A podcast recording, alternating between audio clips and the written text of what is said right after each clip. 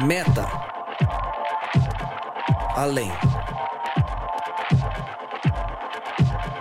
Noia, mente, metanoia. Além da mente,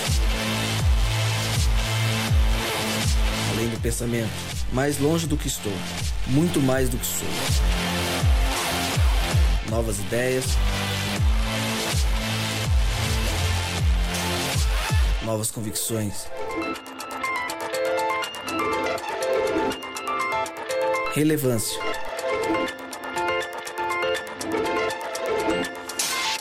Plenitude. A busca pelo ideal.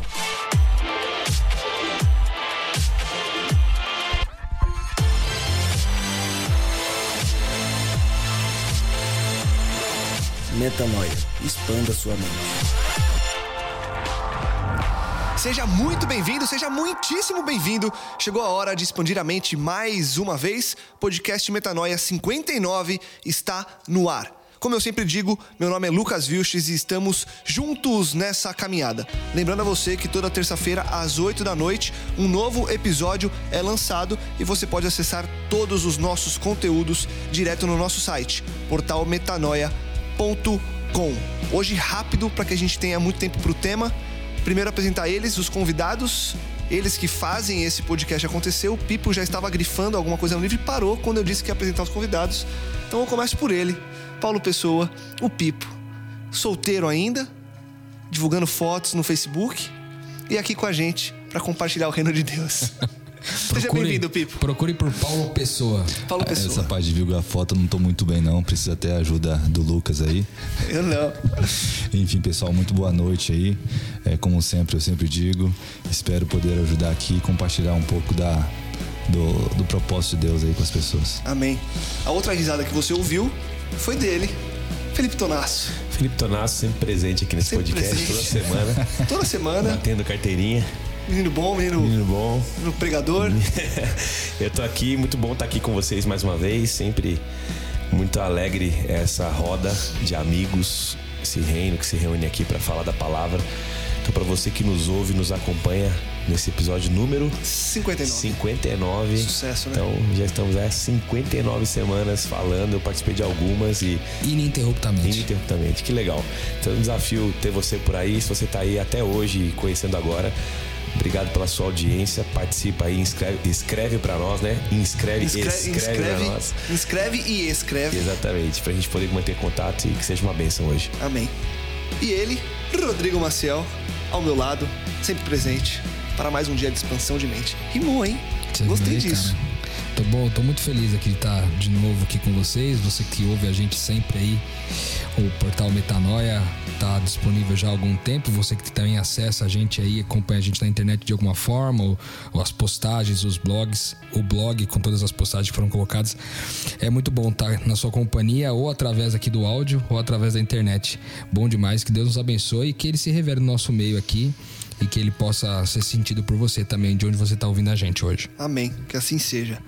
Bom, a gente começou lá no episódio 54 uma série sobre o Sermão do Monte. E a gente vem é, lidando com essa série a gente chega agora na sexta parte dessa série sobre o Sermão do Monte. Um sermão é, especial, o core, como a gente tratou da mensagem de Cristo. A gente já tratou, a gente já falou sobre as bem-aventuranças. A gente já falou sobre o trecho em que Cristo fala que nós somos o sal e a luz do mundo. E agora, na sequência do texto, ele, Jesus começa de forma mais direta a expandir o significado eh, das leis e a dar um, um entendimento ainda maior do que realmente significavam as coisas que existiam ali antes dele vir à Terra. E eu quero começar lendo, e vai ser o início da nossa discussão, os versos de 17 a 20. Eu vou ler esses versos e aí a gente começa a conversar. Então, Mateus 5, de 17 a 20. Não pensem que vim abolir a lei ou os profetas. Não vim abolir, mas cumprir. Digo-lhes a verdade.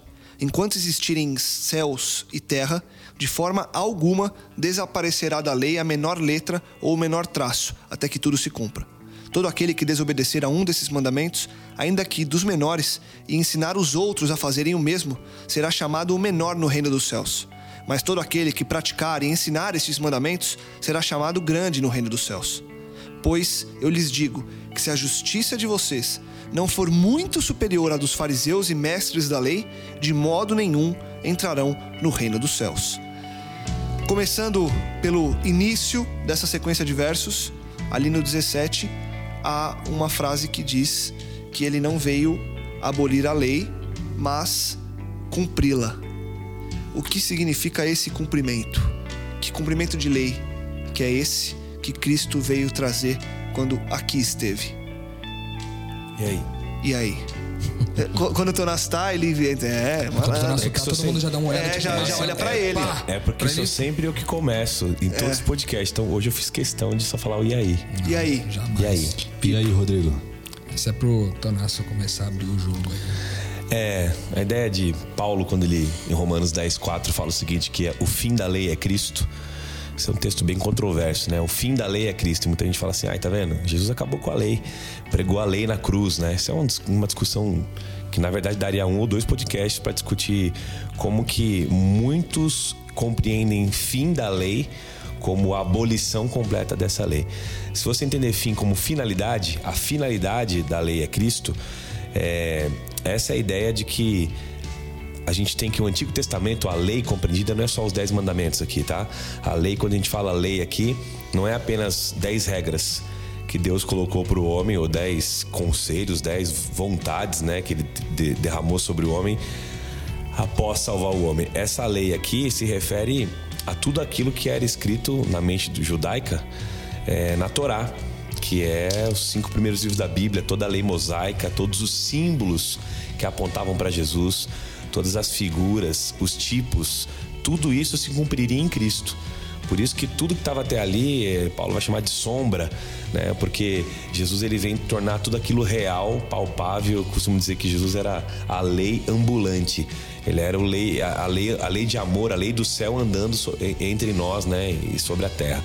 Então, quando a gente começa a ler esse texto assim, que Jesus não veio para abolir, é, a primeira ideia de cumprir aí não é só cumprir a lei na sua vida, não é só cumprir a lei guardando os mandamentos, não é só isso. A primeira ideia que vem também é que ele veio cumprir tudo aquilo que a lei, ou seja, os primeiros cinco livros do Torá, havia profetizado sobre ele.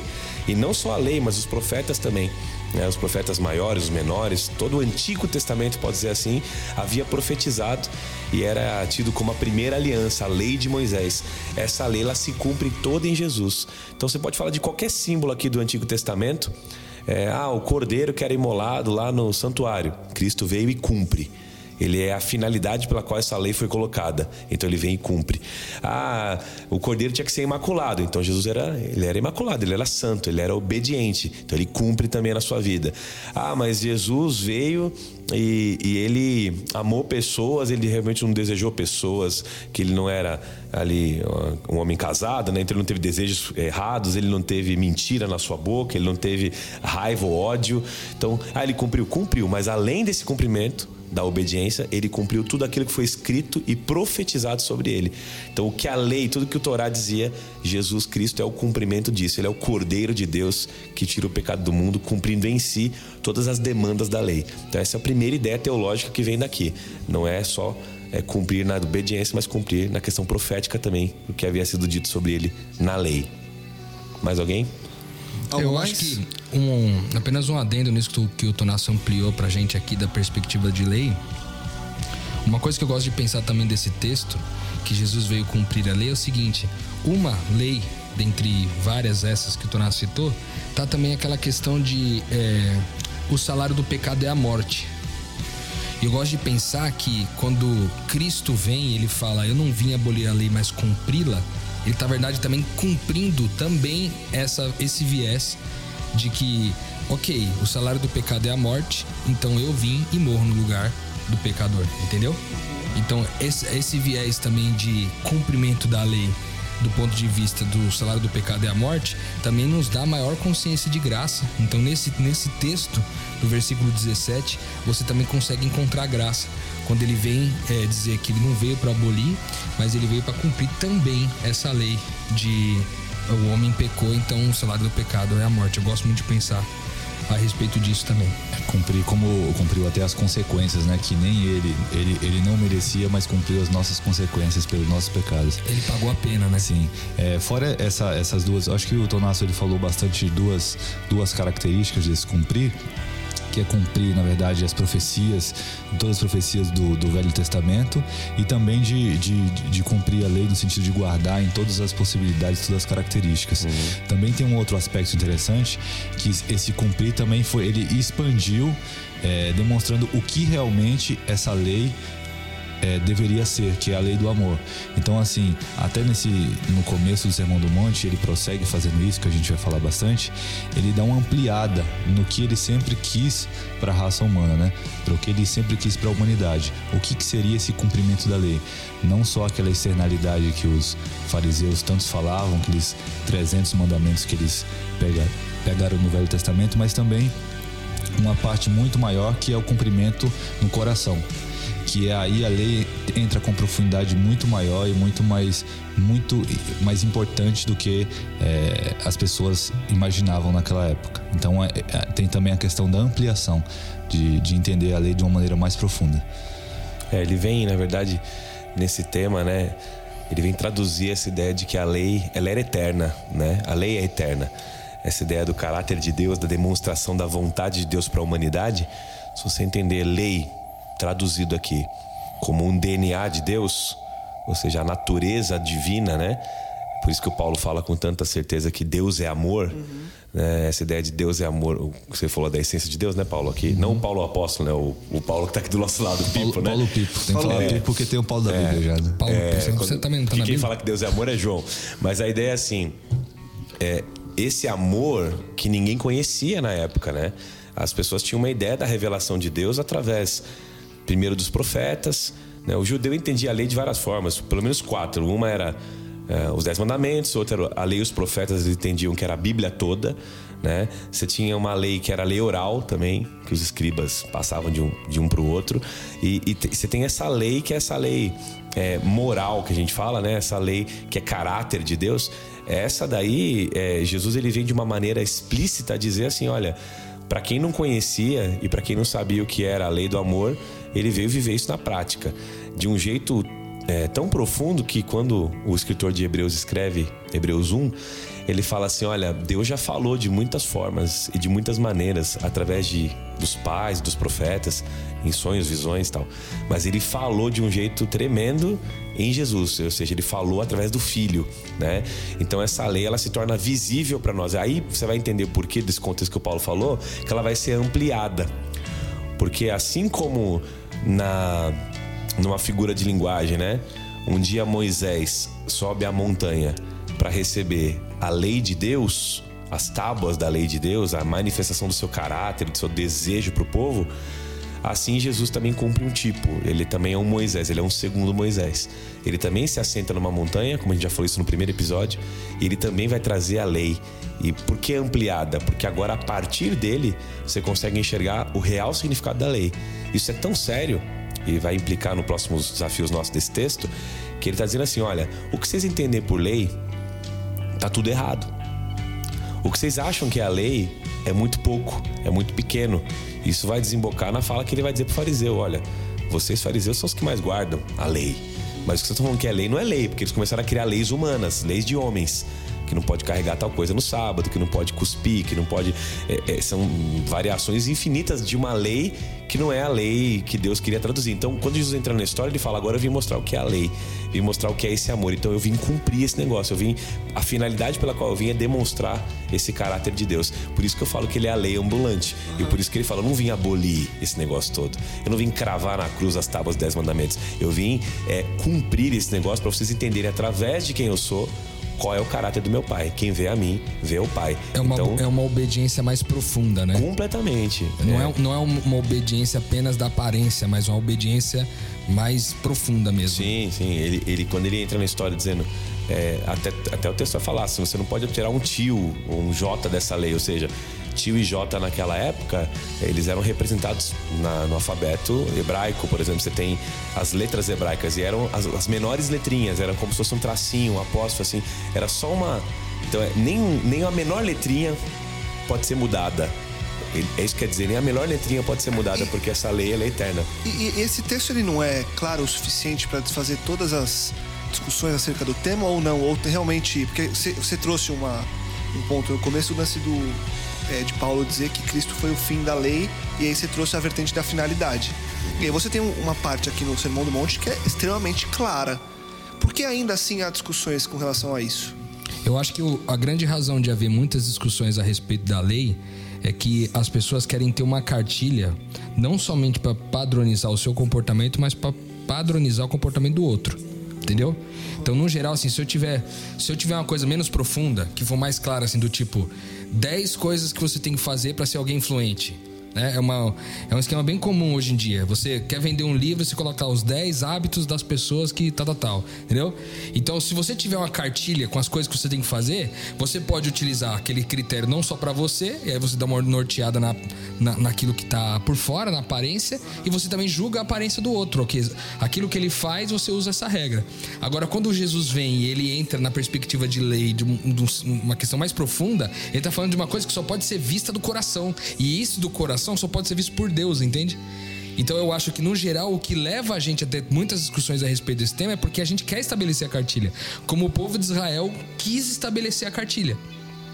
Oh Deus, a gente. A gente quer saber como é que funciona o negócio. O que a gente precisa fazer? Qual que é, o, qual que é a cartilha que a gente tem que seguir para ser salvo? E aí é onde tá a maior desgraça, mas, entende? Mas, mas além, na, na verdade, a, a, minha pergunta foi um pouco mais na vertente, talvez teológica, até aproveitando que o nosso tá aqui. Porque para mim, para um, um leigo, uma pessoa que estuda é, por vontade, e, enfim, é, para mim é muito claro. E ainda assim as pessoas usam esse, algumas partes do texto para dizer que Cristo aboliu a lei. E ele diz que não veio abolir a lei, que nada passaria até que tudo se completasse. Por que ainda assim há esse tipo de discussão? Até ampliando um pouco, assim, deixando para o Felipe responder, que eu não vou responder nada aqui. É, é, eu acho que isso está muito relacionado, tá, Lucas? É, com a com assim, o Velho Testamento ele, ele traz diversos ensinos e até os fariseus eles pegaram um a um deles, tudo que tem a ver com externalidade, que lá está muito mais destrinchado várias coisas e algumas são, são encaixadas como é, parte de um ritual que, que só fazia sentido para aquela época e outras que deveriam acontecer até hoje. O que se discute muito é o que, que passou e o que não passou. E fica muito nessa discussão. Aí alguns encaixam parte que se deveria se aplicar hoje, outros dizem que não, que aquela parte não deveria se aplicar, que já, já passou. Enfim, a discussão fica muito nessa parte. Mas e fica agora... na camada superficial, fica. né? Esse é o ponto. A discussão toda está na camada superficial, Exatamente. eu acho. Né? Porque quando você vai para a camada profunda, todas essas coisas deixam de ter valor. Sim. E passa a ter valor coisas não, mais mas, profundas. Mas podem né? existir coisas que ainda devem ser guardadas hoje em dia, que alguns que são muito importantes, que alguns discutem que não devem. Mas enfim, o Tonasso agora vai dar uma resposta bem sucinta e profunda que vai responder todas as nossas dúvidas. Não, minha, minha, meu, na verdade, vou levantar dois pontos, né? Não se faz teologia em cima de um texto só. Eu não posso ler apenas um texto e fazer teologia em cima de um texto. Esse é um princípio, né?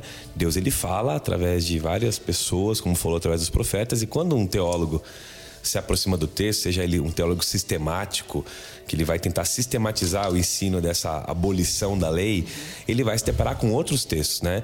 O assunto aqui hoje não é esse assunto, né? trabalhar só a abolição da lei. A gente está dando uma pincelada dizendo que ele não veio abolir o Antigo Testamento, pelo contrário, ele veio pegar tudo que foi profetizado sobre E ele e né? veio ressignificar e cumprir em sua carne, cumprir na sua vida. Então ele está dizendo isso. Agora, daí para abrir um outro leque para uma nova discussão, tem esse ponto. Primeiro, não se faz teologia em cima de um ponto, você vai ter que olhar todos os outros textos, você que está curioso com esse assunto de repente você é assim, ah, eu sou um adventista e tenho muitos amigos que são evangélicos e usam esse argumento comigo, dizendo que é, a lei foi abolida, por que, que você guarda o sábado? Isso é uma discussão muito comum, né? Para você que tem um dia de guarda aí, que você que guarda um dia. Ah, porque o domingo é o domingo dos cristãos, Jesus ressuscitou no domingo. Aí começa aquela discussão, tá, mas aonde está escrito que Jesus mandou guardar o domingo? Não, mas aquilo lá é do judaísmo, aquilo lá é da antiga aliança, a nova aliança é no sangue de Jesus. O amor agora é guardar é, o amor a Deus e o amor ao outro, né? E então essa discussão ela é mais ampla, ela é mais longa do que isso. Se para você tá claro, eu entendo que quando você fala, ah, para mim tá claro aqui, é, ainda assim é apenas um texto. Uhum. É, seria legal você olhar os outros textos. Mas veja, quando a gente olha o total, tem um outro perigo. Muitos de nós têm uma tendência a construir Deus a nossa imagem e semelhança, né? A gente vai encaixando sistematizar Deus... em relação a um é o viés. que eu creio, é o que eu creio, né? Então eu vou dizer a você que a Bíblia, ela cabe qualquer loucura dentro dela, entendeu? Você pode sistematizar dizendo assim, Jesus aboliu a lei. E aí você vai e sistematiza dizendo que ele aboliu a lei. Agora, se você fizer um estudo sério da Bíblia, sério, você vai entender que a coerência da eternidade da lei, do caráter eterno da lei, e, e de Cristo entrando na história para cumprir essa lei, porque alguém tinha que pagar esse preço que o Rodrigo trouxe à tona. Né? O salário do pecado é a morte. A lei dizia que o justo ele vive, mas o injusto ele tem que morrer. Então Cristo se torna injusto para cumprir essa lei. Ele cumpre. A pergunta é: por que ele cumpriu? Ela foi abolida? Ou porque ele cumpriu em si, ela foi abolida? Ela ressignificou-se? Pelo contrário, a gente vai ver no próximo episódio, com certeza, nos próximos, que o fato dele ter cumprido, entre aspas, para nós, não aliviou em nada. Muito pelo contrário. Muito pelo contrário, demonstrou que o fato dele ter cumprido, se eu tentar fazer sem ele, é que eu não vou dar conta nunca mais. Para você que ouve esse podcast e acha que lei é só 10 regras, aí tá tranquilo. Agora, se você entender que lei é o caráter de Deus sendo colocado na tua vida em todas as esferas, em todas as minúcias, em todas as suas células, seus pensamentos, pensamentos suas motivações. motivações. Cara, quem é que vai conseguir fazer esse negócio assim sem Cristo, tá? É, então, minha, minha parte aqui é dizer o seguinte: primeiro, olhe todo o contexto e aí a gente pode até fazer um podcast, Lucas, usando, por exemplo, um exemplo do dia de guarda, que é tão falado, e tentar ver quais são os textos que falam sim e não, para mostrar como que isso é ou não abolição ou permanência da lei. Agora, o que a gente está vendo aqui é claro, Jesus vem cumprir, ressignificar, aprofundar e explicar para o ser humano de uma maneira visível a importância de viver essa lei de uma maneira interior. Né? Invisível. Invisível, exatamente. Então, assim, é, eu vou dizer a você, Pipo, que não é uma resposta sucinta e nem profunda, mas ela, ela, ela, ela abre um leque muito legal pra gente poder estudar. Não, e é suficiente para esse momento. Não, porque senão a gente Exatamente. vai só falar disso. Exatamente. Se a gente for abrir aqui a Bíblia, vamos pegar outros textos que vai mostrar que a lei não foi abolida. É, outros fazem dimensão entre lei moral e lei cerimonial. Ah, e tem uma lei que é cerimonial essa lei ela foi morta em Jesus, porque ele cumpriu as cerimônias do Antigo Testamento, as, tudo foi apontado para ele. Ah, mas a lei moral não, mas a Bíblia nem faz essa diferença, não existe na Bíblia essa diferença, tá? Clara assim. A gente tem que ser honesto com a Bíblia. Então vale a pena deixar esse gancho aí você que tá ouvindo a gente pra gente discutir isso aí, lei cerimonial, lei moral, o que, que foi abolido, o que, que não foi. Mas agora para efeito de Sermão da Montanha é ele veio para aprofundar, demonstrar e ressignificar. Perfeito, perfeito. Na, na, continuidade do texto aqui, cara, eu tenho uma dúvida. Eu não sei se era uma pergunta que o Lucas ia fazer aqui ou não, mas é, no versículo 18 ele diz assim, ó: Enquanto digo a verdade, enquanto existirem céus e terra, de forma alguma desaparecerá da lei a menor letra ou o menor traço, até que tudo se cumpra. O que que esse até que tudo se cumpra pode significar, né? Porque a lei não será porque num, num, de uma maneira literal, que, o que talvez esteja dizendo o texto, se você pegar somente o texto, sem considerar o contexto, etc., ele pode dizer o seguinte: essa lei não vai mudar até que tudo se cumpra, entendeu? Uhum. Não vai mudar nada de tudo que eu fiz lá. Dez mandamentos, sermão da montanha, vontade de Deus, profetas, tudo isso não muda até que tudo se cumpra. Uhum. O que, que significa esse até que tudo se cumpra? É, alguns, alguns têm uma referência desse, dessa parte, Rodrigo, é como apenas uma força de expressão. Poderia chamar assim uma expressão é, idiomática da época, ah, até que tudo se cumpra. É, é só uma, uma hipérbole que a gente fala, só para mostrar que, olha, o negócio vai acontecer mesmo. Outros já dão uma dimensão escatológica para isso. É, qual é o viés é, histórico de você enxergar a Bíblia? É olhar essa fala de uma maneira escatológica. O que, que eu estou dizendo por escatológica? Tem a ver com o cumprimento final da história humana. Ou seja, a lei ela vai, ela vai ter o seu cumprimento quando o sacrifício de Cristo fizer efeito eterno na terra, em todos aqueles que creram nele e serão justificados por ele, porque ele cumpriu a lei. E nós, quando cremos nele, recebemos essa justiça. Quando essa justiça for feita na terra, ou seja, quando o reino de Deus invadia a terra na sua plenitude e o mal foi extinto, Satanás e seus anjos jogados no lago de fogo e a nova terra entrar quando ele subir no trono e falar assim: Eis que faço novas todas as coisas, ali a lei foi é, teve o seu cumprimento completo. Ou seja, todo o efeito dessa lei foi cumprido ali por quê? Porque o caráter de Deus foi vou usar um termo aqui, foi vindicado, ele foi redimido, ele foi manchado por uma acusação. Deus não é justo, Deus não é bom. E no final da história, o universo inteiro declara: Deus é amor. Então, nessa hora, a lei tem o seu, seu final ali, o seu cumprimento, até que tudo se cumpra. Então, essa dimensão escatológica, para quem está ouvindo aí, é a minha dimensão. Eu acredito assim. E teoricamente, se todos nós, naquele momento, naquele fim, é, fomos glorificados à imagem do Cristo efetivamente, uhum. é, é, na sua plenitude, ou seja, seremos a família de Deus com todas as suas características de, uhum. É, de, de, de plenas né? mesmo, nessa restauração nossa, completa. Nossa imagem semelhança. Teoricamente, então, a lei, a lei faz ser desnecessária porque o caráter de Exatamente. Deus já é em todos. Exatamente. Então, a lei é, é uma coisa que não, teoricamente, não faria mais sentido porque a lei já é o fato de ser. Né? O fato de, de ser a, a, família de Deus, de ser ali o, é, é, pessoas à imagem do Cristo, já seria suficiente, não sendo mais necessário, teoricamente, uhum. uma lei. Por quê? Escrita e, e objetiva. Sim, porque hoje, se você parar para ler, próprio Hebreus mesmo e outros textos vão afirmar o seguinte: Deus quer cravar a lei, ou quer escrever as suas leis, ou imprimir as suas leis. Traduz a palavra lei como vontade. A sua vontade aquilo que é bom de Deus, ele quer imprimir no nosso coração e não numa pedra. Por isso que eu começo a entender daqui a pouco o texto que eu não guardo de fora para dentro, eu guardo de dentro para fora, né? Então, se ele imprimir no meu coração, eu começo a guardar de dentro para fora, né? Eu não consigo a partir de guardar de fora para dentro me, me, transformar em algo melhor, né? Eu, eu consigo é traduzir o que está dentro.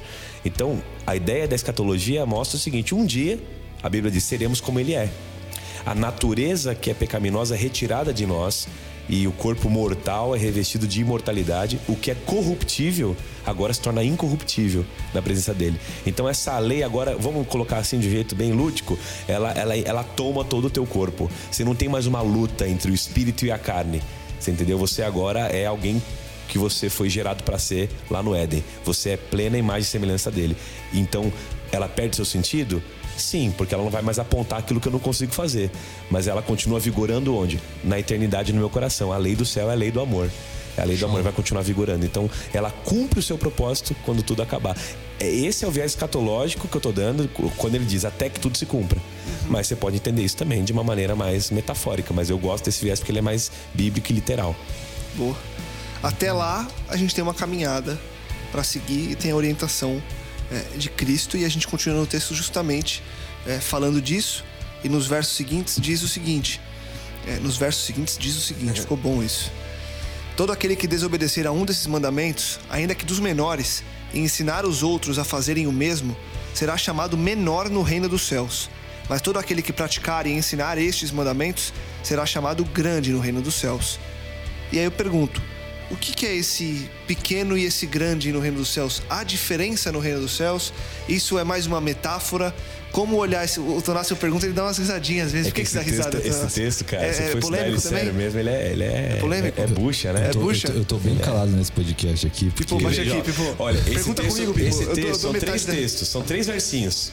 Eu tô esperando passar pro próximo É. pra eu começar a falar alguma Ó, coisa. são três versinhos. O primeiro fala da ideia de que Jesus veio cumprir e não abolir. Já dá uma discussão para um podcast. O segundo fala que tem menor e maior no reino dos céus. E o terceiro fala que tem a ver com justiça, que tem que exceder a do cara que era o mais obediente na época. Isso aí. Então esse texto só tem bucha. Esse Só texto é bucha. só coisa Então, boa. então na bucha número 2, hashtag Na número três. 2. Não, agora é a 2, né? Quando, Ah, chegar na, três, quando chegar na Não, 3 eu foi, participo. foi primeiro a bucha que ele falou. Da do- abolição, da da- abolição. cumprimento. Agora é a bucha do maior e menor. Não, mas teve a, a, a bucha da alteração da lei também, até que se cumpra. É, então são quatro buchas. É que na verdade, Foi na verdade foi no é, mesmo tem- ali, tem né? um- é, mas vamos colocar como lei, abolição lei. ou cumpri, Então, ó, foi a cumprimento. primeira bucha, check. Agora estamos na segunda bucha, maior e menor no reino dos céus. E aí? A gente não sem escape. Aqui é ao vivo, quem sabe faz ao vivo. Cara, eu gosto de olhar esse texto muito com os olhos da graça, meu, porque eu acho que quando ele diz que é, será chamado menor no reino de Deus, no reino dos céus, primeiro que a gente que a gente passa, a gente já estudou isso aqui num podcast que fala sobre o reino de Deus. A gente aprende que o reino de Deus, que é o reino dos céus, ele já começou aqui agora, foi inaugurado em Cristo. Uhum. E, e, ele está para chegar na sua plenitude no ali e além, ou seja, mais é, na nossa perspectiva humana de futuro. Então, é, considerando que esse reino de Deus já chegou, esse cara que descumpre a lei, o que ele está dizendo é o seguinte: isso aqui não é um ponto de salvação. Tá entendendo? Tá. Você deixar de guardar um dos pontos. Da, porque quando ele fala que um dos pontos da lei, de que lei tá falando? Tá falando de todas, mesmo. De todas aquelas que ele falou, lei, profetas. Toda a vontade de toda de a vontade de Deus. Então, qualquer vacilo a respeito disso não, não te tira do reino de Deus. Tá. Mas ele dá, ele dá uma um, ele dá um atestado de nobreza para aquele que é, efetivamente tem o prazer na lei de Deus, entendeu? É aquele que se deleita em fazer a vontade de Deus. Ele dá um, ele dá um, ele dá um papel significativo. É como se, é, se lendo aqui John Stott a respeito desse tema, é como ele fala assim, por exemplo, você está num reino, tem os súditos e tem aquele cara que é fiel ao rei, cara, total, assim, nada muda o cara, entendeu? E tem aquele cara que dá umas vaciladas. Esse cara que tá uma vacilada, o rei não, não, não tira ele do reino só porque ele vacilou. Entendeu? Mas aquele cara que é mais fiel no processo, ele é considerado é, mais a semelhança do rei, porque ele é fiel ao rei. Percebe? Então, quando eu olho aquele súdito fiel, eu, eu posso ver mais o rei naquele, naquele súdito do que aquele que eventualmente é mais infiel. Isso pode se traduzir em termos práticos, por exemplo, quando eu roubo alguma coisa, quando eu sou desonesto. Então, eu sou um cidadão do reino aqui. De repente pintou uma oportunidade, eu fui lá e fui desonesto na empresa. Cara, a hora que alguém, vamos supor, esse assunto cai à tona, as pessoas descobrem e aí vem uma imagem ruim, cara. Tipo assim, cara, esse cara não pode fazer parte do reino de Deus. Essa é a imagem que as pessoas fazem. Esse cara não pode fazer parte do reino de Deus porque ele foi desonesto, ele roubou a empresa aqui. Ele não. Uma pessoa do reino de Deus jamais roubaria, ou seja, ele não traduziu em fidelidade quem o rei é. Já o outro traduziu em fidelidade o que o outro é. Então, esse grande e menor no reino de Deus, para mim, tem muito a ver com o ponto de vista da fidelidade. Esse cara é fiel, esse representa de A a Z o que é esse reino, enquanto o outro ainda está em processo de construção e ainda está muito distante dessa imagem. Agora, nenhum dos dois estão fora do reino de Deus, isso é graça, entendeu? É, essa perspectiva é uma, mas assim, você tem um outro lado que é vai haver posição no reino dos céus? Vai haver maior e menor lá no reino? Todo mundo é igual? Essa é uma discussão também. Por isso que eu falei que esse texto é truncado. Vai haver ou há? O reino dos céus está onde? Exato, exato. É, é boa, mas boa quando, eu falo, quando eu falo dessa perspectiva escatológica, tá? tá. Ele está dizendo aqui todo aquele que desobedeceu um dos mandamentos, ainda que dos menores, é, será chamado menor no reino dos céus. Pode ser uma perspectiva atual, né? Ele, ele, considera essa pessoa menor porque, porque ela não guarda, como o Rodrigo deu a perspectiva da fidelidade plena. É, ou tem a ver também com a ideia da, do valor que as pessoas tinham na época da religião. É, vigente, você tinha valoração de pessoas através da religião.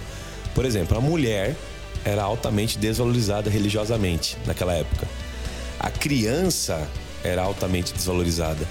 A criança não tinha valor religioso nenhum para aquela época. Então, quando eu penso nesse texto e lendo um pouquinho a respeito do texto, quando ele fala de ser o menor no reino dos céus, ou será chamado menor, mas aquele que praticar e ensinar será grande no reino dos céus, é porque a ideia do mérito aqui, é, de merecer maior posição, menor posição, é só uma. O Rodrigo já tocou no assunto, é obediência. Né? Aquele que mais obedece ele é considerado para Deus é, grande. Mas não é só obediência exterior, não é só o desejo de obedecer. Tem a ver também com sinceridade na ideia de obedecer. Por que eu estou falando isso? Quando ele fala das crianças, é uma ponte com Mateus 18 que eu estou fazendo aqui agora, é um papo bem parecido com esse. Olha que interessante. Mateus 18 fala assim: Naquele momento, os discípulos chegaram a Jesus e perguntaram: Quem é o maior no reino dos céus? É a mesma discussão. Quem é o maior? É a pergunta. Então a pergunta é a mesma pergunta que foi feita lá em Mateus 5, é o mesmo diálogo de maior no reino dos céus. Chamando uma criança, ele colocou no meio deles. Jesus chama uma criança e chama. Ó subversão. Chama uma criança que não tem valor religioso nenhum. Só há pureza e sinceridade na criança. Mas valor religioso eles não tinham na época. Tanto é que os discípulos não queriam deixar as crianças chegar perto de Jesus. Aí ele fala: Disse, eu lhes asseguro que se você não for que nessa criança aqui, jamais vocês vão entrar no reino dos céus. Então, é, ele vai continuar. Portanto, quem se faz humilde como essa criança, esse é o maior no reino dos céus. Percebeu? Então, é, Mateus 18, para mim, ilumina Mateus 5. Quando ele fala quem é o maior, ele chama a criança. Ele fala o maior é o mais humilde. Então a gente pode fazer uma conexão que esse ensinamento está fazendo uma conexão com a primeira bem-aventurança. Exatamente. É o humilde de espírito, é o pobre de espírito. Então, por que que isso vai ficar claro no contexto? Gente, quando você estuda a Bíblia, você que está ouvindo, você tem que levar em consideração sempre o contexto. O contexto é: eu não vim abolir, eu vim cumprir a lei. Ou seja, o negócio vai ser ampliado, é difícil de cumprir mesmo. Eu vim aqui mostrar que na minha carne eu vou viver tudo que, que profetizaram sobre mim, mas também vou cumprir na minha carne. Aí ele vai dizer assim: quem é o maior? O maior é o que mais obedece. E aí a perspectiva, quem é o que mais obedece? Eu traduzo para você: o que mais obedece é o mais sincero. É o que mais serve. O que mais obedece é o, é, o, é, o, mais é o mais humilde. humilde. O que mais obedece é o que mais se arrepende. O que mais obedece é o que tem o espírito mais pobre. Menos se acha É o autossuficiente. que, exato. O que mais obedece é o que menos pode. O que mais obedece é o que menos acha que obedece. O que mais obedece é o que menos acha que tem poder para obedecer. Isso é a primeira bem-aventurança. Volta lá. Então, quando pergunta para Jesus quem é o maior, a ideia de Jesus é maravilhosa. Ele pega uma criancinha e põe no meio e fala: se você não for criança, criança humilde como ela, porque quem é humilde como ela é o maior. Então, ficou claro que o texto é iluminado a partir da graça. O maior é, o- é o pobre de espírito. Então, quem fizer tropeçar algum dos meus pequeninos, porque se acha bom e ensinar algo que faz ele tropeçar, você vai ser o menor no reino do céu. Mas o maior vai ser o que continua se arrependendo e humilde de espírito, permitindo que eu o transforme. É, Aí é uma resposta mais bíblica e teológica para esse texto. Eu acho que faz bastante sentido, só é, rapidinho. é, pelo que ele falou até agora no Sermão do Monte, foi sempre em relação a esse viés, não dava pra ele mudar totalmente. E em relação ao que ele vai falar logo adiante, que a gente vai estudar nos próximos versos agora já. É, que ele vai ficar bem claro o que, que é a obediência para ele, né? Vai exceder, né? É, o que, que vai, o que, que seria exceder, por exemplo, a justiça do fariseu, enfim. É, então, é, não faria sentido ele, o antes e o depois do sermão não tem nada a ver, com- nada a ver com esses versos, é, com essa parte do sermão. An- Antes de passar até pro próximo, pro último item aí da, do nosso, da nossa discussão, é, cara, me vem uma coisa na cabeça aqui agora, que é o seguinte.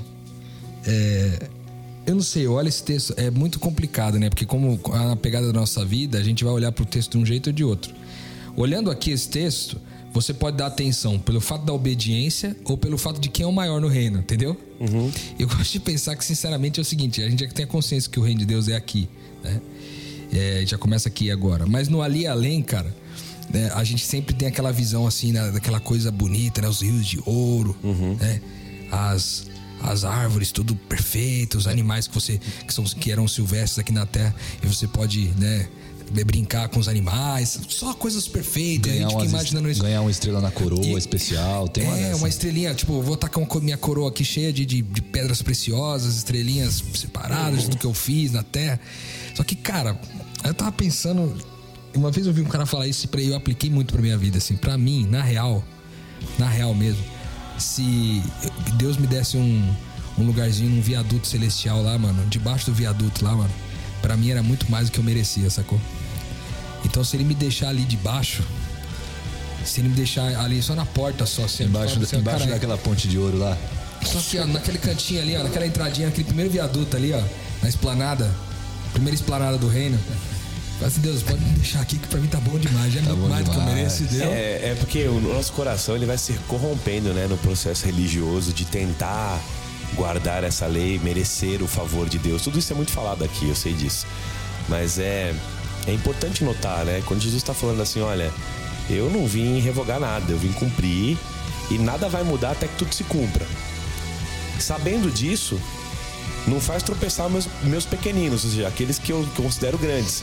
Porque eu- o que fizer tropeçar, o que não guardar o que eu falo, esse é menor. Mas o que guardar, o que entender o espírito dessa lei, ele vai ser considerado grande.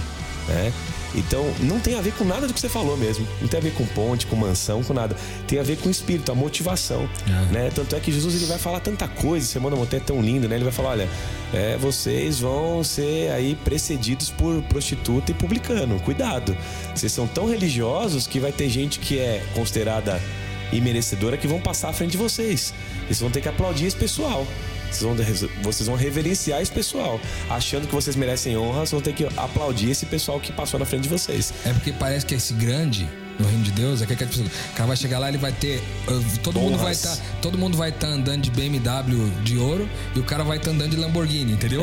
Ou ele, a casa de todo mundo vai ser uma casa com três quartos, a dele vai ter sete. Entendeu? Porque afinal de contas ele foi o grande do reino. é, pois entendeu? E, e o Cristo vem subvertendo todo esse processo, né? É, e, e Dando por que ele gente- subverte, cara? Porque a lógica do reino é sempre essa. É, o último será o primeiro. Sabe aquela ideia?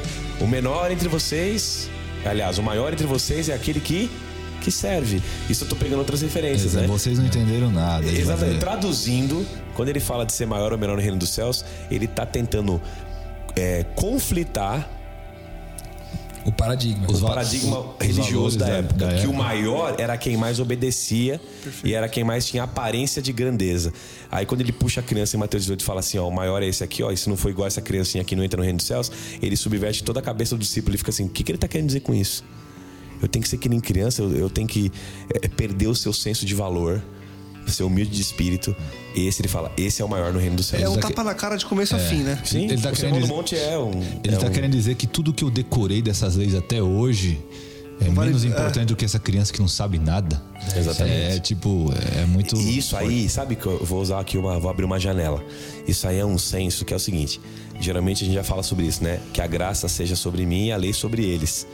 Geralmente é assim, a gente quer que a graça, que se a gente errar, que Pra Deus nos abrace. É, se, se a gente errar, que Deus nos abrace. Se a gente errar, que Deus nos perdoe, que haja salvação para mim. Quando a gente vê alguém errando, geralmente o primeiro impulso do coração humano carnal é dizer, cara, Deus não deixa ah, o Queima nome dele- Jesus. Deus não deixa o nome dele ser zombado, tá vendo? ó? Tá vendo? Deus não, de- Deus não deixa o nome dele ser zombado. Ó, o cara fez o que fez, ó, o que aconteceu com ele, ó, tá vendo? Deus escancarou a vida dele, ó, envergonhou ele. Meio que tem uma coisa assim, um zelo. O ladrão na cruz, por isso que eu falei que é uma ponte, uma janela, é uma janelinha, ele é a subversão de tudo isso aí. Porque se ele tá na cruz, que ele é ladrão. Se ele é ladrão, ele viveu errado. Se ele viveu errado, é porque ele não tinha mérito nenhum na sua aparência, nos seus frutos. Pelos frutos do ladrão, você não o conheceria mesmo. Você só saberia que ele é um ladrão. Só que aí, chega no final da história, ele fala assim: Ah, tem misericórdia de mim, né? Se lembra de mim quando entrar no paraíso lá, o filho de Davi ele reconhece. Então ali, ali ele se torna uma criança. Ali ele se torna maior no reino dos céus. Ali ele submete a autoridade de Jesus e a, e a salvação de Cristo Jesus. E aí alguém que ouve isso, essa história, geralmente incomoda. Mas como é que esse cara viveu a vida que quis, chegou no final da vida, né, deu, deu o que deu. E, e eu tô aqui, cara, 40 Ralando, anos ralando no evangelho e não consigo fazer as coisas. E eu tô com medo de ir pro céu, cara. Eu sei que se olha, eu tô longe de Deus. Por quê? Porque o cara nunca entendeu Eu era diretor de escola ideia- sabatina. Era diretor- 40 anos de diretor de 40 escola de sabatina. Então, o que eu quero dizer? sete todas as semanas. É, rapaz. isso incomoda. O, o- o ladrão na cruz incomoda o cara que, que, que tá nessa lógica. Por quê? Jesus tá dizendo que a lógica da, da lei dele, a lógica do reino dele é outra lógica. A obediência tem a ver com motivação e a obediência interior, promovida pela ação do Espírito Santo num coração que é humilde. Vou repetir. A obediência, ela é motivação e interior, que só é produzida e promovida por um coração que é humilde, que recebe a influência do Espírito Santo. O resto, ele não considera obediência, ele considera trapo de imundícia. Isso aí é barulho aí profundo agora, aí. Agora não tenho nem o que falar, né? pra casa chorando com lágrimas. Eu tava, eu tava só. Eu tava até falando, eu tava até pensando desse assunto de é, do ladrão na cruz e pro céu. Eu lembro de um sermão de um pastor que eu gosto muito, que aqui todo mundo gosta muito, na verdade, que é o Ed René. Que é o René, Tonasso. Tonasso eu não tenho escutado muito, não. beleza, beleza. Fica à vontade que eu, eu, eu quero ser o menor no reino mesmo. que, é- que, que eles cresçem comigo. Essa é a certeza. Não sei, Se não for assim, meu. eu acho que se incomodou Se não for assim, eu tô, tô, tô, tô todo o sermão por água abaixo. Pode jogar pra fora. É, que ele falou assim: eu tava. Escutei uma senhora falando, se fulano for pro céu. Ah, é, aí não vale. Nem quero ir pro céu. Aí Meio virou revoltado. palhaçada, né? Meio revoltado. ir pro céu virou palhaçada. É, meio palhaçada. assim, meio que. meu, Aí, Deus amou aí demais. Eu tava. Aí eu fiquei pensando assim, naquilo que a senhora falou. A senhora tava pensando, eu acho que quando a pessoa vai pro céu, ela vai do jeito que é, né? Porque assim, como se o céu fosse ficar pior se alguma pessoa, determinado indivíduo fosse para lá. Como se o céu inteiro fosse corromper por ele. Quer dizer, é, quando a gente fala de, de ir pro céu, a gente não vai, se fosse o Paulo do jeito que é hoje, realmente não faria sentido. Mas o ladrão na cruz, ele foi transformado, assim como eu espero que eu seja transformado também. Então esse. esse Ele esse- era um trabalhador da última hora, né? é, da trabalho da última hora, Como exatamente. Tem essa daí, puxou. Eu sou da 5, era tava 5 e 50, mano. Fechava 6 ele tava Aí assim. passou o dono, te levou pro trabalho e pagou o mesmo que pagou pro que trabalhou a vida inteira. isso é Pois é. graça, né? Isso é graça. Mas enfim, é isso. Espetáculo, hein? É, mas qual, qual que é a frase do Tonaço aí? Ele consegue repetir de novo pra gente ficar? Nossa, Tem que é repetir bonito, três né? vezes. Três vezes. Não, mas, mas Mas você eu repete achei- igual? Você decorou essa frase? Não, o que, o que é simples, eu quis dizer que a obediência pra Deus, ela é motivação e interior, que só é possível e promovida pela ação sobrenatural, acrescentando agora, do Espírito Santo num coração que é humilde. O resto é qualquer tentativa de mérito, de, de obra, de trapo de imundícia, de qualquer outra coisa. Obediência é isso.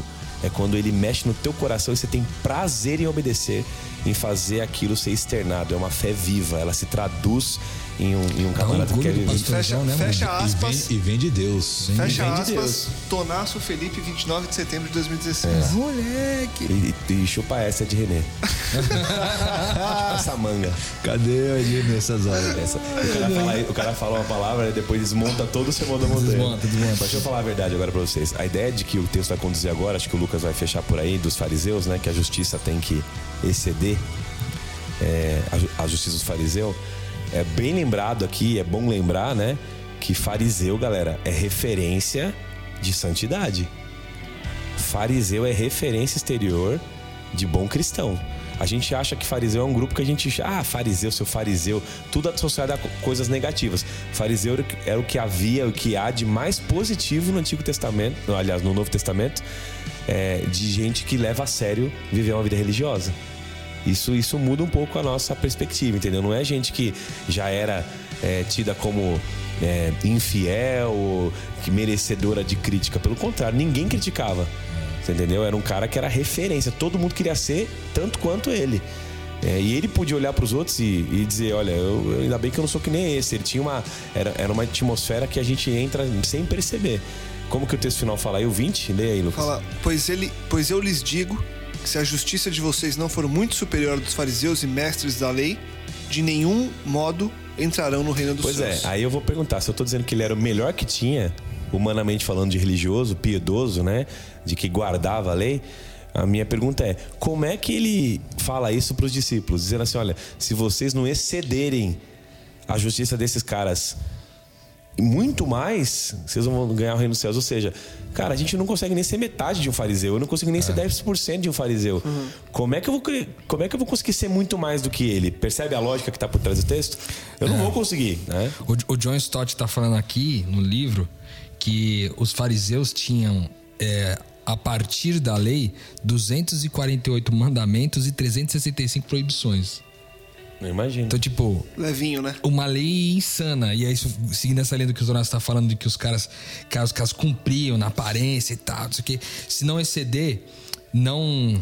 é, esse exceder essa justiça é muito louco a forma como ele trata, na minha opinião. Porque aqui tem a ver é, com essa, essa justiça como sendo algo, é, de novo, mais do coração e do interno, como o Felipe disse. Da humildade. Do- da humildade do que de fato a, a aparência em si, né?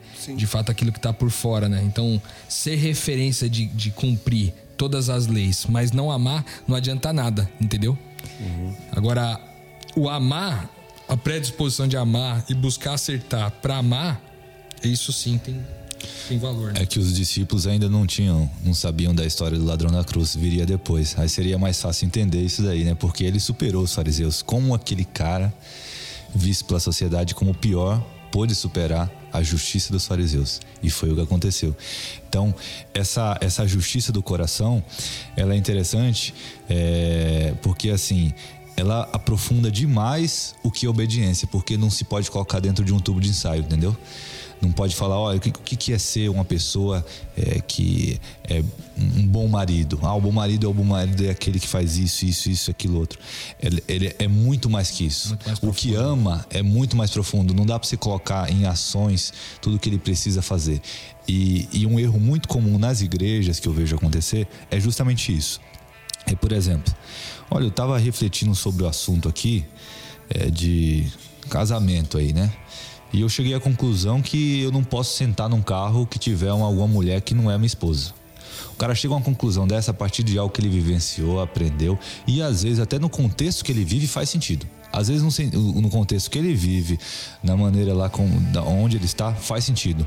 Só que ele pega isso que ele aprendeu para ele e aplica para o outro. Aí começa a cobrar dos outros. Isso que acontecia muito também com os fariseus. Eles foram crescendo aquelas leis e mandamentos e, enfim, proibições e, de, e queria que todo mundo fizesse, entendeu? Mesmo sem ter o que o Felipe falou, daquele crescimento interno que sai para fora. É, aquela humildade interior que Deus trabalha e faz com que produza frutos. Pelo contrário, na verdade, eram várias restrições que as pessoas nem entendiam e eles queriam que cumprisse. Então, eu acho que uma palavra-chave para esse entendimento é que Jesus trabalhava muito também em cima de conceitos. Ele nunca queria falar exatamente, ó, faça isso ou aquilo, mas ele entendia que queria muito que as pessoas entendessem alguns conceitos que ele é, achava primordial, é, que facilitariam muito essa expansão da obediência. Agora você vê que engraçado, no texto anterior ele fala assim, ó que se, se você não cumprir um dos mandamentos, tal, será considerado menor no reino de Deus, o outro maior, certo? E aqui no final ele fala assim, ó: se a sua justiça não exceder ao dos fariseus, de modo nenhum entrarão no reino dos céus, entendeu? Sem chance. e aí você olha para isso aqui e fala assim, cara, então significa que o perfil do fariseu não é o perfil de quem entra no reino de Deus, cara. E isso é pesado, na minha opinião. Porque é, isso significa que talvez a salvação esteja mais próxima de um estuprador de crianças do que de um cara que se sente suficientemente bom. Entendeu? Só acrescentar bom o suficiente. de um estuprador de criança arrependido, né? Só para deixar mais claro. Porque às vezes o cara você falar essa frase sem contexto, o cara pode me entender. Não, não, eu diria, é. eu, eu nem colocaria o arrependido, sabe, Felipe? Sabe por quê? Porque assim, o cara pode não ter. Ele tá mais próximo do arrependimento. Ah, eu, ah, eu tô entendendo. Ele tá Entendeu? tá mais aberto a precisar de Deus do que o que você acha que não precisa de Deus. É, não, ele tá, uhum. ele tá uhum. mais próximo, inclusive, do arrependimento, entende? Uhum. Do que aquele cara que acha assim, cara, eu não preciso de nada, entendeu? Deus não precisa me perdoar. Eu sou bom, velho. Eu faço as coisas do certinho aqui, ó. E... Toda semana que eu compro as leis, eu, eu, eu sou diretor da escola sabatina, eu faço as coisas tudo certinho, Ministério Pessoal, pô. Uhum. Eu tô 40 anos fazendo aqui. A gente não sabe as lutas de cada um, né? Então pois tem é. até aquela, aquela pergunta clássica que muitas pessoas fazem, que é assim: e se Jesus voltar agora e se estiver pecando, estiver adulterando? Uhum. E aí, tá salvo? Não tá? A maioria das pessoas fala, ih, cara, aí se for na hora, acho que não, né? É porque tem o esquema do pegar em flagrante, né? É, o pego em flagrante. É igual a polícia, se não pega em flagrante, não, não, não tem como acusar, mas se pegar em flagrante. Então, é... sabe, né? Não, tem gente que fala que é assim. É. é o, o, meu ponto aqui, eu quero só acrescentar mais um, um ponto de vista. Pode dizer. É, eu entendi o que o Rodrigo quis dizer. É, aliás, eu acho que o arrependimento está perto dos dois é, o arrependimento. Veja o que eu vou querer dizer. O arrependimento, logisticamente, ele está tão perto de, de todos quanto uma pequena oração sincera, ok? O, o, que, o que você quer dizer, eu estou entendendo é assim: a pessoa que se acha suficientemente boa, ela está mais distante do arrependimento. Entende o que eu quero dizer? Exato. É, ela está mais distante. O arrependimento está tão perto para ela quanto para um estuprador. Sim. Mas ela está mais distante de buscar arrependimento porque ela se acha suficiente. A percepção. Entendeu? Sim. Eu só estou tentando clarear um pouquinho, porque eu sei que a frase é chocante em si só. Né? Às vezes a salvação está mais perto de alguém que realmente precisa e mas eu quero dizer que o arrependimento está perto de todos nós, ou seja, Deus está perseguindo todos nós. A minha perspectiva aqui é o seguinte: o que, que Jesus queria dizer? Se eu vim trazer a lei e vim cumprir, na verdade, essa lei e vim mostrar para vocês que ela é é muito mais profunda. Nós vamos debater isso nos próximos podcasts, né? Só de olhar, só de não sei o quê, só de imaginar, já pecou, já fez, é como se tivesse cometido aquele ato, para Deus é a mesma coisa e tal. É, o que ele está dizendo é assim, amigos, vocês não vão poder se basear na justiça desses homens aí. Vocês têm que exceder isso. E para exceder isso, só tem um jeito. Vocês vão ter que experimentar a minha justiça. Entende? Em outras palavras, é isso que ele está dizendo. Uhum. Por vocês só, vocês não vão conseguir. Vocês jamais vão conseguir. Vocês vão ter que ser salvos e maior no reino dos céus apenas quando aceitarem a minha justiça. É a minha justiça que vai ser creditada a vocês. É pela minha justiça imputada, que é o termo que a gente usa, ela é imputada, ela é colocada, ela é colocada em cima. Quando você crê, você recebe a justiça de Jesus. Então é por essa justiça, ela excede a dos fariseus em muito porque ele foi o único que guardou o único que guardou a motivação correta, o único que viveu na sua pele o que era a lei de Deus de maneira plena. Ele é o único justo. E através da sua justiça ele se torna justificador de muitos, né? Então o que ele está dizendo aqui, em outras palavras, é assim: se vocês não tiverem a minha justiça, vocês jamais, jamais entrarão no reino dos céus. Ou seja, fariseu não é referência para ninguém. A minha justiça é o único acesso que vocês têm à salvação. Quando eles entenderem que é crendo em mim é, que vocês vão e, receber e, justiça. E é importante até, já que o texto deixa bem claro entrar no reino dos céus, reler a primeira bem-aventurança, que é, o Felipe colocou que a chave está na humildade, e ela fala exatamente isso. Que é bem-aventurados os humildes de espírito, porque deles é o reino dos céus. Então, é, tá bem claro até o mesmo termo que se usa, e o Felipe, eu acho, foi é, acertou bastante, focar bastante nesse termo, né? Que a, a diferença toda entre o fariseu e o que excede muito fariseu é que um é humilde de espírito e o outro não é. Essa que é a diferença. Certo. Legal. raiz, e, né? e tem um lance também, que se você ler outras parábolas e tal, você vai encontrar, por exemplo, as vestes, né? Ele sai para convocar pessoas para uma festa, que são as bodas, que é sinônimo de salvação. Só que você tem que ter a veste dele, ele que dá a veste. Quando você chega sem veste, é, ou seja, você chega com a tua obra, com a tua suficiência, com a tua é, capacidade, você não pode entrar, você não é digno, você tem que pôr a veste dele. É a veste dele, ou seja, não é a justiça do fariseu, tem que exceder muito. E a única que excede demais, extrapola o universo do fariseu, é a minha justiça. Então você tem que ser humilde de coração para receber a minha justiça. Por isso que a tentativa nossa de nos justificarmos através de atos de bondade ou atos de obediência, ela para Deus ela causa até um certo tipo de, de nojo, assim, sabe? A Bíblia coloca isso de maneira clara, essa coisa de você tentar fazer uma coisa tem uma história bacana, assim, que acho que vai ilustrar bem isso aí. É, já contei a história uma vez num, numa mensagem, ouvi do pastor Amin Rodor. Ele fala que o menino estava andando em, em Washington, lá tem um obelisco, né? E ele achou muito bonito o obelisco, achou, cara, coisa mais linda, assim, que negócio grande. Ele falou, pai, pai, eu vou comprar esse obelisco. O pai deu risada, entrou na brincadeira com o filho e falou assim: tá bom, quanto dinheiro você tem aí? Aí o moleque puxou uma moedinha de 25 centos, assim, 25 centavos. Ah, tem isso aqui. Ah, fala com aquele guarda lá do lado, vê se ele te vende. Tipo, o pai, né, miserável, né? Aí o moleque vai, pequenininho, fala: Seu guarda, eu quero comprar esse obelisco aí, quero comprar, eu gostei demais, quero levar para minha casa. O guarda começa a dar risada, passa a mão na cabeça do menino e fala assim: Meu filho, me mostra aí quanto você tem aí. Aí ele mostra a moedinha de 25 centavos assim, e o guarda começa a rir mais ainda, né? E aí ele fala assim: Filho, isso aí você não pode comprar. É, por quê? Porque aí, ele, aí o guarda vai dizer: Primeiro, porque já é seu, né? Primeiro, porque já é seu. Se você é um cidadão aqui da americano, isso aqui pertence aos Estados Unidos, você, ele já é seu, já está no teu território. É, segundo, que o que você tem aí na mão não é suficiente para comprar, né? Não tem como você comprar com essa moedinha. E terceiro, porque não está à venda, né? Não está à venda, isso aqui não se pode comprar. Aí o pastor aplica falando da salvação. Ele fala: a gente é que nem esse menininho com 25 centavos tentando comprar uma coisa que, primeiro, já é nossa, porque a gente é filho de Deus. A gente crê e quando crê recebe a justiça dele diária imputada sobre nós. O que a gente tem na mão jamais seria suficiente para comprar. É como tentar comprar um obelisco com 25 centavos. E terceiro, porque ela não está à venda, não é barganhada, ela é dada, ela é presente de Deus.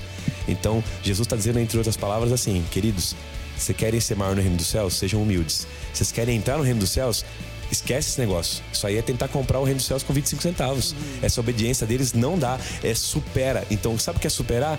É ser humilde para pegar a minha obediência. Ou seja, o obelisco já é teu, a salvação já é tua. Apenas entra como uma criança no meu reino e aceita esse presente. É disso que ele está falando, quando ele fala de aceita a justiça que excede a todas a, a, a justiça do fariseu. Cara, eu gostaria de falar a respeito do ponto de vista prático disso, do que, que isso significa na nossa vida hoje. Uhum do que, que isso significa, por exemplo, é, em casa, na igreja, na sociedade, no trabalho. No geral, é, quando a gente faz é, uma determinada coisa, é muito comum, por exemplo, a gente se chatear com as pessoas, não pelo que elas fizeram contra nós, mas porque a gente acha que de alguma forma a gente fez uma coisa de bom para elas e elas não devolveram a altura, entende? Então, um cara que, por exemplo, de maneira prática, o cara tá lá na igreja, o cara o cara tá envolvido em todas as programações, ele assume voluntariado de tudo, ele assume um monte de coisa e tal, e ele vê o cara que tá sempre ali entrando, quietinho, fica, né? No canto ali da igreja ali e tal, não fala muito com as pessoas. Ele olha e fala pro cara, pô, mas esse cara aí não se envolve em nada, tá aí três, quatro anos aí Esse cara aí, meu, você vai queimar no fogo do malaca, entendeu? E, e Às vezes não isso chega é um exemplo bem mas, prático do mas que se é na igreja. superior, pelo menos, né? Exatamente. E o- se nesse sentido não é na igreja, por exemplo, às vezes é em casa. Esse comportamento é coisa que acontece em casa. Porque eu faço um monte de coisas certas, que eu acho que são certas, e eu olho pro meu filho que ainda faz um monte de coisa errada, eu ainda considero que diante dessa perspectiva de religião, eu tô num patamar superior a ele. Quando na verdade Jesus vem, põe a criança no colo e fala: tem que ser igual isso aqui, cara. Entendeu? Cara, Você tá fazendo um ano bíblico já faz 15 anos, todo ano fazendo ano bíblico, o cara nunca fez nenhum. A criança nunca fez nenhum e ela tá mais aí- próxima do coração de Jesus, entendeu? Então, é, de maneira prática, isso pode, ser, isso pode ser aplicado em todos os ambientes onde a gente convive, no trabalho, na sociedade, em casa, né? De a gente não querer é, fazer das coisas que a gente faz que aparentemente são certas um direito, entendeu? Não, agora porque eu fiz, eu tenho direito de assistir a televisão no canal que eu quero. Porque eu comprei a televisão, eu assisto a TV. Porque a TV é minha, eu assisto. Não, cara. Então, de maneira prática, cara, você-. Essa justiça que excede a dos fariseus é eu, eu comprei a televisão, agora eu, justamente porque eu comprei a televisão, agora eu posso repartir com aquele que não tem o direito, porque não foi ele que comprou, mas eu posso repartir o direito com ele que não tem. Então, se a gente fizer das coisas mais básicas da nossa vida essa subversão de justiça, ficaria, ficará mais fácil na hora da gente encarar a espiritualidade também subvertê-la. E sabe o que é interessante na prática disso aí também, Rodrigo? Que isso não pode ser cobrado dos outros. Como assim? É, se Jesus te transformou e você realmente mudou, é, você não pode cobrar que a outra pessoa tenha o mesmo comportamento. Então, assim, às vezes fala, ah, é, a gente olha, às vezes um parente nosso, tá, essa pessoa aí tá- deveria ter perdoado tal pessoa, vai lá e implica a pessoa, "Ah, você deveria ter feito isso, deveria ter feito aquilo e cobra dos outros. É, e na verdade, assim, o que Jesus faz em nós, a gente tem que fazer, a gente tem que retribuir por gratidão, né? E quando a gente começa a cobrar dos outros um resultado sem essa, essa gratidão, é, não funciona direito. Então, assim, eu acredito muito nisso que a gente tem que. é, se a gente entendeu realmente o que, o que Jesus fez por nós, o que realmente, se a gente tem isso dentro da gente, a gente não vai querer é, cobrar essa retribuição, porque é, se ele cobrasse de nós, a gente Tava não, frito. não, não- não daria muito certo. Eu só ia comentar que Jesus, nessa lógica, só nesses três textos aí, ele quebra toda a lógica legalista de salvação, né? Então, tu- tudo vai por terra. Na época, os rabinos, eles tinham, no sistema rabínico, você tinha um sistema de compensação por obras. Então, por exemplo, você tem. é, você errou, você pecou, você tem como compensar isso de alguma maneira fazendo boas obras. Que é mais ou menos assim. é, fiz um ato errado, agora vou ver se eu. Sei lá, roubei. Vamos lá, roubei. Roubei um negócio. Cara, já que eu roubei agora e eu fiz errado, o jeito de eu me redimir é Dá o dobro de oferta. Exato. Então, isso acalentaria o pecado e já sanaria. Jesus tá falando, cara, essa lógica também não vai funcionar. Né? Não é esse tipo de justiça que eu tô falando. Então, eu acho que o convite aqui, é, Lucas, Rodrigo, Paulo, é um convite para a gente refletir, primeiro, na seriedade que Cristo lida com a lei e com o pecado. É, realmente ele tem um desejo que a gente viva uma vida plena de obediência. Esse é o desejo de Jesus. É, tenho certeza disso, que ele quer que a gente viva a imagem e semelhança dele, guiado pelo Espírito dele, né? sem ser vencido pelo nosso ego, pela nossa carne. Por isso, tem toda uma trindade trabalhando a nosso favor todo dia. Então, ele deseja que a gente viva essa vida. É, um, é uma intenção de Deus. Agora, quando ele apresenta esse padrão, ele está dizendo assim: só tem um jeito de viver isso, né? é sendo humilde é sendo pobre de espírito, é entendendo que a justiça que vai exceder a tudo é a minha justiça. Então você que está ouvindo a gente aí, talvez é, para aplicar no teu coração, quantos de nós, né, Rodrigo? Quantos de nós que estamos ouvindo isso, conversando aqui, já não lutamos com atitudes erradas que a gente toma, pensamentos que a gente tem para tentar se sentir, se sentir salvo, esse é o termo, sabe? Se sentir salvo. Ah, queria estar perto de Deus, queria me sentir perto de Deus ou me sentir merecedor. Né? Então acho que fica o convite a você aí a humilhar-se mais uma vez, assim como a gente aqui tem o desejo de se humilhar cada dia. É, humilhar-se mais uma vez, você que ouve esse podcast, para dizer, Senhor, é, mesmo que eu não consiga cumprir a sua lei na totalidade, na minha carne, talvez eu nunca vá conseguir sozinho, jamais mesmo, que o Senhor possa mais uma vez é, invadir a minha vida, meu coração, arrancar de mim esse, esse ser que o Senhor sonhou que eu fosse, né? Esse DNA espiritual, né? Que a gente tem de filho de Deus. Trazer à tona. Traz à tona isso, Senhor, porque é isso que eu quero ser. Eu costumo dizer que lá no fundo do coração, todos nós queremos ser fiéis. Eu conheço um monte de crente que erra, erra, erra, erra. Toma decisão errada atrás de decisão errada. Mas quando fala comigo, fala com lágrimas nos olhos, sabe? Diz assim, pastor, eu queria muito poder ser fiel, pastor. Eu tenho uma vontade, pastor. E eu sei que Deus está vendo essa vontade aí. É, então seja humilde né, com essa vontade, reconheça que você precisa de ajuda e abraça a justiça de Cristo, porque pela nossa a gente não vai conseguir nada mesmo. Abraça hoje onde você está agora. Fala, Senhor, derrama sobre mim a tua justiça, a tua obediência, o teu abraço e me devolve a alegria da salvação agora. É o que você precisa fazer, porque muitas vezes você vai viver uma vida com medo, tentando ser justo, não vai conseguir e vai viver que nem um fariseu. Ao invés de curtir sua salvação e, viver para o outro, você vai curtir seu medo e sua desgraça e ficar olhando para o outro só para julgar. Então sai desse caminho de morte. É, eu diria que nem o João Batista falou para nós aqui, que a gente possa se arrepender, né? Porque o reino do céu já chegou. Amém. Que assim seja. Chegamos ao fim de mais um. O Sermão do Monte continua. Semana que vem a gente volta com mais, explorando mais, expandindo a mente em mais dos temas tratados nesse sermão tão espetacular. Se surgiu alguma dúvida, ficou alguma coisa pendente para você que nos ouve, mande seu e-mail para nós, podcastmetanoia.gmail.com e aquele convite de todo fim de episódio. Compartilhe, divulgue e ajude que mais pessoas também possam expandir a mente. Semana que vem a gente volta com certeza. Metanoia, expanda a sua mente.